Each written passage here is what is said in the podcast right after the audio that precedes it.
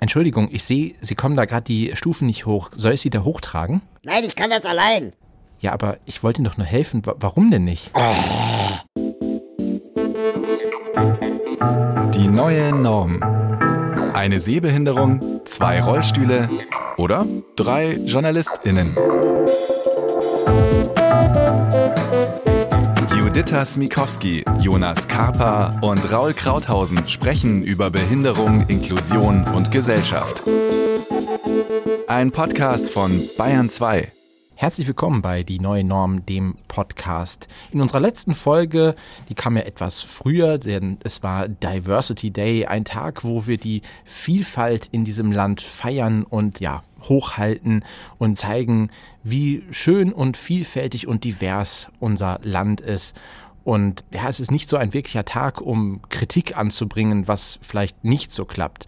In unserer heutigen Folge möchten wir darüber sprechen, warum Menschen mit Behinderung häufig als die gesehen werden, die ja sehr wütend, angry sind. Das Thema ist Angry Cripples. Was ist das überhaupt? Und ja, sind Menschen mit Behinderung die, die immer den Finger in die Wunde legen, immer sich beschweren und immer alles negativ sehen? Darüber spreche ich mit Judith Smikowski und Raul Krauthausen. Hallo. Hallo. Ich hoffe, ihr seid nicht ganz so böse und eher froh darüber, dass wir wieder gemeinsam an einem Tisch sitzen. Ja. Aber Gott sei Dank im Mindestabstand, also nicht in Schlagweite zu diesem Thema. In Corona-Reichweite. In Corona, sehr, sehr schön. Ja, Angry Cripples, ein Begriff, der erstmal relativ schwer vielleicht zu übersetzen ist. Also wenn man das ins Deutsche übersetzt, wüt, wütende, wütende Krüppel, zornige Krüppel. Okay. Also, ne, es ist erstmal das Wort Krüppel, wo wir natürlich vielleicht ein bisschen zusammenzucken, weil es ja ein Wort ist, was man eher nicht benutzen sollte. Aber es ist auch ein sogenanntes Trotzwort. Das heißt, die Menschen mit Behinderung haben es sich angeeignet, benutzen es als Selbstbezeichnung. Und das ist auch ganz wichtig zu sagen. Also wirklich nur die betroffenen Menschen können es benutzen. Und es geht auch um, ja, in der Geschichte darauf zurück, dass es ein sogenanntes Krüppeltribunal gab und auch eine Krüppelbewegung. Also es ist auch ein politischer Begriff. Natürlich vorher jahrhundertelang als ein Schimpfwort benutzt, als etwas zu definieren, was irgendwie schlechter ist, was, was nicht so gut ist, was es natürlich heute immer noch ist. Es ist auch ein Schimpfwort. Aber wir meinen hier die politische Dimension und das mit dem Angry, das hat Raul auch recherchiert. Ja, ich würde sagen, Angry Cripple könnte man vielleicht sogar auch so ein bisschen übersetzen mit der verbitterte Behinderte oder so, der verbitterte Krüppel, der ja oft auch medial gezeichnet wird oder ich öfter mal erzählt bekomme von Menschen ohne Behinderung, dass sie überrascht sind, wie fröhlich ich sei im Vergleich zu vielen anderen Menschen mit Behinderung, die sie mal so getroffen hätten. Und ich habe mir die Frage gestellt, was meint eigentlich diese Verbitterung, wo kommt es her, Ähm, was bedeutet diese Angriness, also die Wut oder was bedeutet Anger oder Angry? Und habe dabei festgestellt, dass man unterscheiden kann zwischen zwei Zuständen. Also Anger kann sowohl Wut bedeuten, aber auch Zorn. Und der Angry Cripple ist vielleicht eher jemand, der wütend ist, also dessen Frustration ein, ja, eine ungerichtete Kraft sein kann, die einfach zu einer Art von Verbitterung führen kann, wohingegen der Zorn natürlich nachvollziehbar ist, beziehungsweise auch die Wut dahinter, die Motive dahinter. Und beim Zorn ist es so, dass man dann sagt, okay, ich versuche gegen die Missstände, die mir tagtäglich begegnen, anzukämpfen und dann letztendlich ihn auch zu richten, die Wut, die ich habe, gegen einen bestimmten Missstand, wie zum Beispiel Barrieren im Alltag. Aber wir reden ja heute über den Begriff Angry Cripple und wollten einfach mal so ein bisschen auch aufzeigen, was so die Ursachen sein können für diese Verbitterung oder Angriness. Aber ich finde das sehr schön, dass das du auch gesagt hast, dass du so häufig so auch als, als lebensfroh gesehen wirst. Ist das vielleicht auch der Gegenpol, dass man ja auch häufig ja über, über Menschen mit Behinderung sagt, auf der einen Seite, sie sind so lebensfroh und auf der anderen Seite werden sie halt dargestellt als die, die immer, immer rummeckern und äh, für die immer so viel gemacht werden muss und ja, die so die Gesellschaft belasten und ja, also voll mit negativen Aspekten. Also ich glaube, dass gerade zum Beispiel bei Menschen mit Trisomie 21, denen ja nachgesagt wird, dass sie ja so fröhlich seien und so glücklich und so ehrlich, das sind sicherlich Vorurteile, die äh, ja auch aus einer gewissen Unbeholfenheit herauskommen. Menschen mit Glasknochen unterstellt man aber auch oft, dass sie ja so niedlich sind und mit der Niedlichkeit steckt dann natürlich auch eine gewisse Fröhlichkeit zusammen. Und wenn dann einmal jemand, der niedlich aussieht, lacht, dann wirkt das wahrscheinlich doppelt stark, wie wenn jemand, der nicht so niedlich aussieht, lacht. Auch so knuffig, ne? Ja, ich kann das Wort Lebensfreude auch nicht mehr oder ja, lebensfroh nicht mehr leiden, weil es ist auch so ein verbrauchtes Wort, ein äh, Wort auch von nicht behinderten Menschen, die das immer anlegen an die behinderten Menschen, was auch wieder die Erwartung sozusagen widerspricht. So, man hat wahrscheinlich das Bild von jemandem, der irgendwie, also eines behinderten Menschen, was ja nicht so fröhlich ist, äh, der die ganze Zeit leidet und deswegen sagt man das wahrscheinlich eher. Aber wie sind denn zum Beispiel eure Erfahrungen im Bereich Verbitterung? Also wann hattet ihr das letzte Mal so richtig das Gefühl, alter Vater, jetzt reicht's aber? Mm, bei mir war es so, dass ich, als ich meinen Führerschein gemacht habe, habe ich das äh, natürlich mit Handgas gemacht, weil ich ja äh, die Füße dazu nicht benutzen kann. Und da musste ich vorher zum Arzt und eine Eignung mir abholen, dafür auch bezahlen, also einen Attest bezahlen, der mir irgendwie so eine gewisse Vereignung attestiert. Und dieser Attest oder das Gespräch mit dem Arzt hat irgendwie nur fünf Minuten gedauert, was irgendwie eine komische medizinische Untersuchung ist, wenn es irgendwie nur fünf Minuten dauert und dass ich das überhaupt machen musste, sozusagen. Ne? Dass ich irgendwie einen Wisch haben musste, der sagt, ich darf meinen Führerschein machen. Ist es eher dann psychologisch gewesen oder, also ich meine, dass man irgendwie, wenn es jetzt wirklich darum geht, wie man gewisse Gliedmaßen bewegen kann, ist ja das eine, aber. Naja, ist das ist ja klar, ne, dass ich mit meinen Füßen nicht das Gaspedal betätigen werde, sondern mit den Händen fahren Ja, werde. ja. Und deswegen war es ähm, eher auch psychisch, ja. Okay. Aber ich finde es so interessant, weil wenn du jetzt sagst Führerschein, bei mir war es damals so, als ich den Führerschein gemacht hatte, da, als ich noch gut sehen konnte, beziehungsweise auf, auf einem Auge war es schon nicht mehr so ganz. Und das hat man natürlich festgestellt im Rahmen des normal üblichen Sehtests, den man ja quasi ähm, vor dem Führerschein hat. Und das wurde quasi vermerkt und hatte dann zur Folge, dass ich alle zwei Jahre zur Kontrolle musste und dann quasi auch ein Gutachten erstellt werden musste. Das, das dauerte dann immer relativ lange, also quasi mit also ja, fast, fast 40 Minuten, also quasi nicht nur erkennen, welche Zahlen auf der Tafel sind, sondern auch wurde quasi das, das räumliche Sehen, es wurde äh, geguckt, ob man Farben erkennen kann, wie kann man Sachen erkennen bei Gegenlicht und so weiter. Also relativ lange, kostete dann auch immer 80, 90 Euro alle zwei Jahre, wo ich mich dann damals schon aus der Sicht eines Nichtbehinderten ja, mich immer geärgert habe und mich gefragt habe, okay, wenn ich jetzt gut sehen könnte und dann irgendwann im Laufe meines Lebens passiert irgendwas und das äh, kriegt ja kein anderer mit, dann, dann könnte ich den Führerschein, dann wäre wär alles in Ordnung. Also quasi alte Menschen in dem Sinne, wo ja auch immer häufig die Diskussion ist in der Gesellschaft, warum dürfen ältere Leute mit 90, Mitte 90 noch Auto fahren, ohne dass mal irgendein Test gemacht wird, ähm, fand ich dann schon, ja, sehr komisch. Raul, wie war es bei dir? Also ich habe das Gefühl jetzt nicht auf ein Ereignis in der Vergangenheit liegend, sondern es kommt bei mir wirklich alle drei Monate. Spätestens dann, wenn irgendwie Behördenpost bei mir im Briefkasten liegt, wo dann der Puls steigt, wenn das Sozialamt mir geschrieben hat oder die Krankenkasse, weil ich genau weiß, dass da wieder irgendein Misstrauen im Anmarsch ist. Ich wieder irgendwelche Gehälter offenlegen soll oder irgendwelche Kontoauszüge einreichen soll. Und ich die ganze Zeit das Gefühl habe, man glaubt mir meine meine Behinderung nicht, beziehungsweise den Unterstützungsbedarf. Und ähm, diese Hilflosigkeit, die dann damit verbunden ist, dagegen nie in meinem Leben etwas tun zu können, macht mich wütend und, und, und auch traurig und hilflos und irgendwie auch merke ich zunehmend die Verbitterung, dass man an diesem Zustand wenig ändern wird und auch wenig ändern kann. Und als ich die Sozialhelden damals mit ein paar Freunden gegründet habe, ich wesentlich naiver war in der Vorstellung, für die Rechte behinderter Menschen äh, einzutreten. Und je älter ich werde, merke, gleichzeitig auch merke, dass ich immer ungeduldiger werde, was ja, die Rechte behinderter Menschen angeht und wie, wie die mit Füßen teilweise noch getreten werden und ständig man eigentlich nur noch Abwehrkämpfe führen muss gegen Verschlechterung. Und das, das macht mich inzwischen auch, jetzt nicht im massiven Ausmaß, aber schon zunehmend mürbe.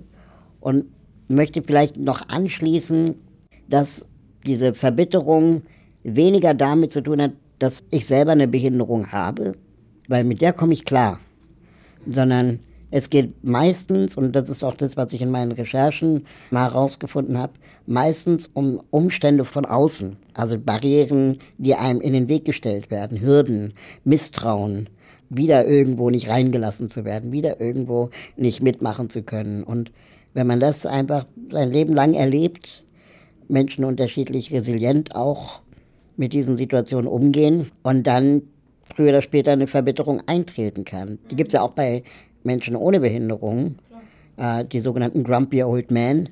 Das kommt ja auch wahrscheinlich, wenn man zu viel in seinem Leben erlebt hat, an Rückschlägen oder, oder Widerständen, dass man dann vielleicht auch grumpy wird. Aber ich finde das ganz interessant, was du gesagt hast mit dem Misstrauen. Also als ich meinen mein, mein Schwerbehindertenausweis dann beantragt habe, wo du ja quasi auch dann dass das ärztliche Gutachten brauchst und immer wieder dann quasi die Frage war, können Sie das sehen? Und du sagst nein und dann ja, probieren Sie doch nochmal und du, und du sagst, nein, es funktioniert nicht. Und ja, dass äh, du irgendwie das Gefühl hast, okay, ich bin doch Experte in eigener Sache, also quasi ich weiß doch am besten, was, äh, was, was ich kann, was ich nicht kann und wo ich Hilfe benötige.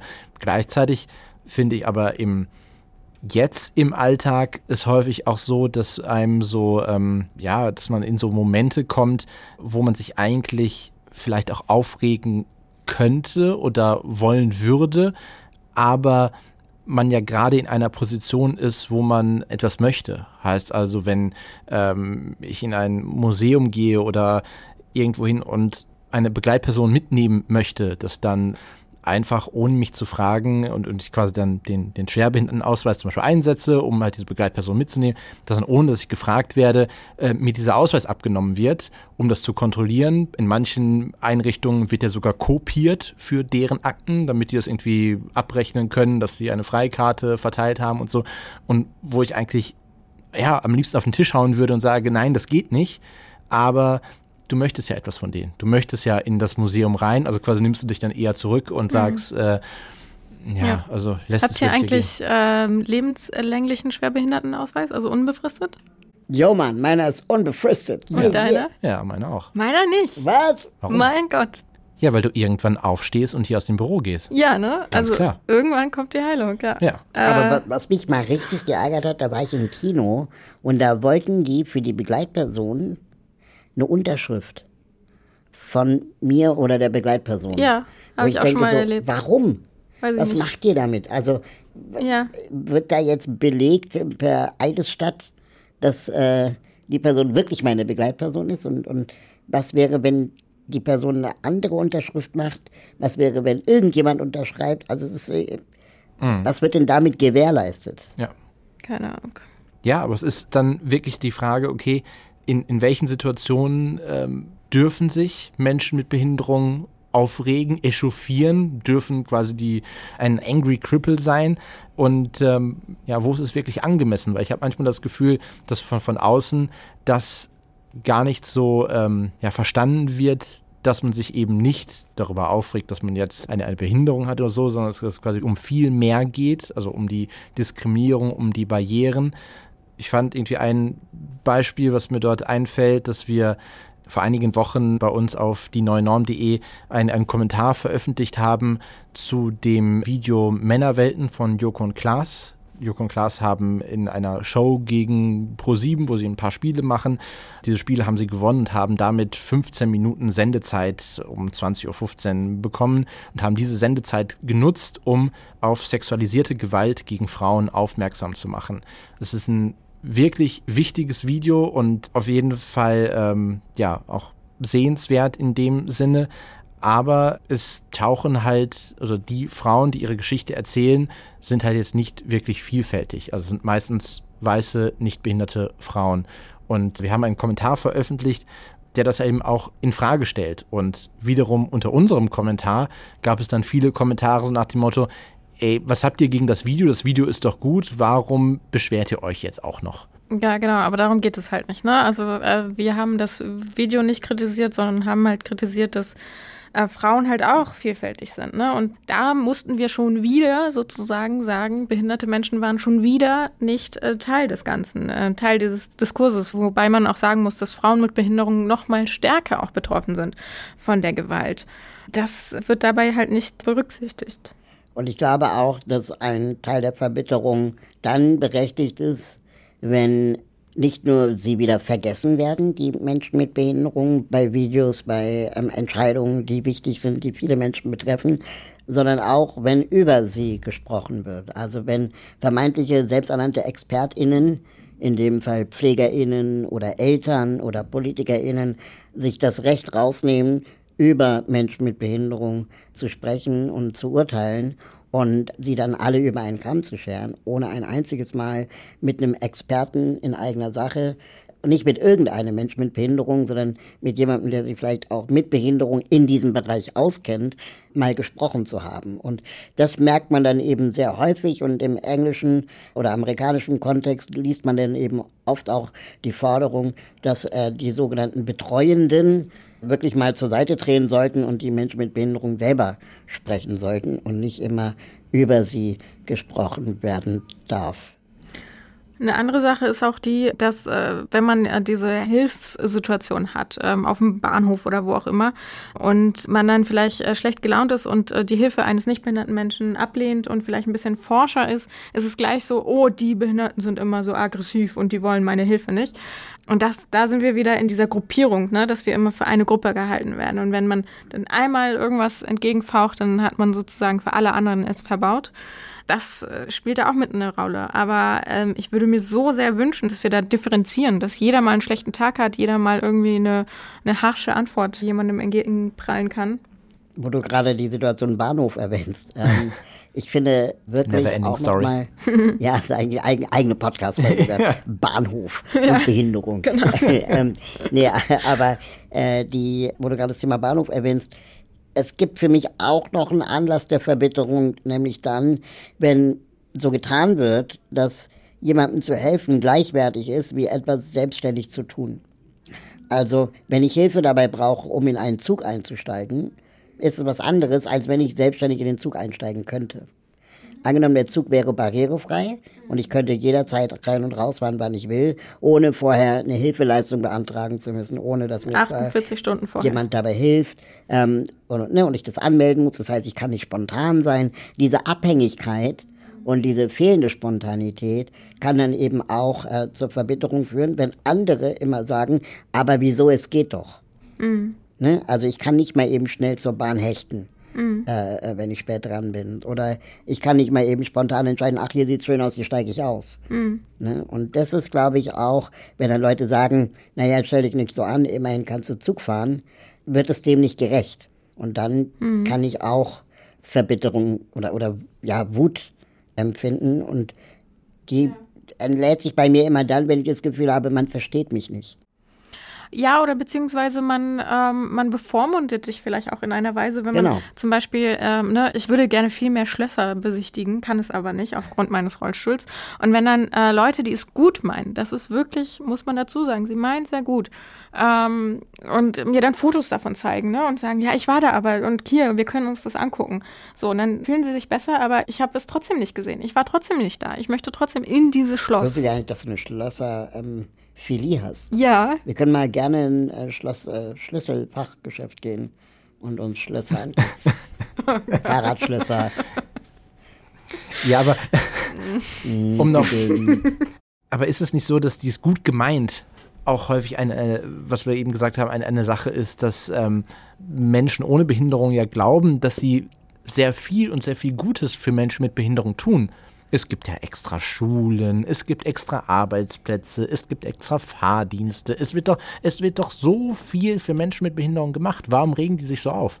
Ja, das Problem ist das Wort extra, ne? Also ich finde, wir sollten da auch ins Gespräch kommen. Also wie ich gerade meinte, dass, wenn es nicht böse gemeint ist, trotzdem kann man ja darüber sprechen. Ne? Also trotzdem kann man ja ins Gespräch gehen und sagen, so gut gemeint, aber äh, das sind nicht meine Bedürfnisse oder ich fühle mich hier trotzdem bevormundet. Na klar. Ich habe auch bei dem Wort extra steckt irgendwie auch das Wort Exklusion für mich drin. Weil wenn man sagt, es gibt ja extra Schulen für die Behinderten, dann ist das eben das Gegenteil von dem, was Menschen mit Behinderung seit Jahrzehnten fordern, nämlich die Teilhabe an der Gesellschaft. Und zwar nicht in extra Schulen, sondern in den Schulen, in denen alle anderen auch sind. Und ähm, diese ständige Extrawurst eigentlich dazu führt, dass ähm, das wieder zu etwas Besonderem gemacht wird, was Menschen mit Behinderung oft gar nicht sein wollen. Und, und sie, und sich Nichtbehinderte können sich dann wieder ausruhen, sozusagen. Genau. Dass sie eine extra Lösung geschaffen haben. Genau, und, und um genau da anzuschließen, was mich halt in dem Punkt dann auch auf die Palme bringt, ist, dass gesagt wird, naja, wir haben uns auf den Weg gemacht, was Inklusion angeht und was wollt ihr denn noch alles und so weiter. Und dann denke ich so, Alter, wir leben im 21. Jahrhundert. Ja, wir, wir können äh, Raketen bauen, die zum Mond fliegen und danach wieder zurück und sogar auf dem Wasser landen können. Also wir, wir können Dinge tun, wo wir vor 20 Jahren gedacht hätten, das wird niemals möglich sein.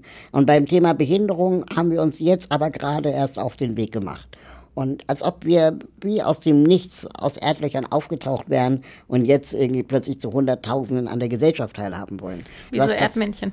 Genau. Was passiert ist auch eigentlich, ja. was passiert ist eigentlich, dass man, wie du sagst, Menschen mit Behinderung gesellschaftlich eher nicht unbedingt im Alltag haben möchte und das auch geht, weil es die rechtliche Situation äh, Menschen mit Behinderung nicht ermöglicht, ihre Rechte einzuklagen. Mhm. Ja, wir warten, es gibt ständig Lippenbekenntnisse von PolitikerInnen, die sagen, ja, das machen wir irgendwann mal. Ähm, nach wie vor sind öffentliche, private Gebäude nicht äh, zur Barrierefreiheit verpflichtet. Ja, wir müssen ja erst die Barrieren in den Köpfen. Genau. Ne? Dieses Narrativ der Senken der Barrieren in den Köpfen ist eine völlig grundfalsche Annahme, weil es geht nicht darum, dass mein Nachbar mich mögen muss, ja, ob ich verbittert bin oder nicht. Mhm. Ähm, es geht darum, dass ich das gleiche Recht auf Zugang zur Gesellschaft haben mhm. muss, wie mein Nachbar oder meine Nachbarin ohne Behinderung. Mhm. Und solange das nicht der Fall ist, kann ich nachvollziehen, dass Menschen verbittern und dann zu sogenannten Angry Cripples werden. Aber um jetzt wieder den Servicecharakter dieser Sendung hochzuhalten. Wie geht man denn jetzt mit Menschen um, die angry sind? Ich glaube, das Wichtigste ist erstmal zuhören, also quasi verstehen, dass die Angriness in dem Sinne ja erstmal dem Zustand geschuldet ist, auf diese Barrieren und auf diese Diskriminierung zu treffen und auf das man es immer wieder gesagt hat und man sehr, sehr lange nicht gehört wurde, was im geringsten Fall mit der Person zu tun hat, auf die man gerade in dem Moment trifft, sondern mhm. auf ein gesamtgesellschaftliches Problem in dem Sinne. Und ähm, ja, dass die Leute nicht ihre eigene Behinderung überwinden möchten, sondern eben die Barrieren überwinden möchten und diese Diskriminierung abschaffen möchten und das ja auch dieser Vorgang an sich jetzt kein wahnsinnig neues Phänomen ist. Also wenn man guckt, die, die Frauenbewegung damals ist ja ähnlich ge quasi gewesen, wo man auch gesagt hat, jetzt nicht jede Frau, die für Frauenrechte eingetreten ist, die den Feminismus hochgehalten hat, ist angry auf Männer oder eine Männerhasserin. Hm. Ich denke auch, dass es erstmal darum geht, zuzuhören, das auszuhalten, dass es Menschen gibt, die einfach mit den Umständen verbittern und dann ähm, auch die eigenen Privilegien vielleicht zu sehen, die man als Mensch ohne Behinderung hat, dass mhm. man mal eben spontan mit dem Zug fahren kann, dass man mal eben spontan den Tatort gucken kann und auf Untertitel oder Audiodeskription nicht angewiesen ist. Und ähm, diese ganzen Privilegien zu sehen, erleichtert dann vielleicht auch zu verstehen, was wäre eigentlich, wenn ich diese Privilegien nicht hätte und wie würde ich dann reagieren. Genau, einfach mal die Perspektive zu wechseln. Also wie würde ich mich verhalten in der anderen Situation? Vielleicht etwas schwierig, aber und nicht dem Narrativ zu verfallen, immer zu sagen, wir haben noch alle ein Päckchen zu tragen oder ich hatte auch mal so eine Situation. Wenn mhm. jemand sein Leben lang oder einen sehr langen Zeitraum eine Behinderung hat und ständig auf Barrieren trifft, ist es schon was anderes, als mal für drei Wochen ein Bein gebrochen zu haben.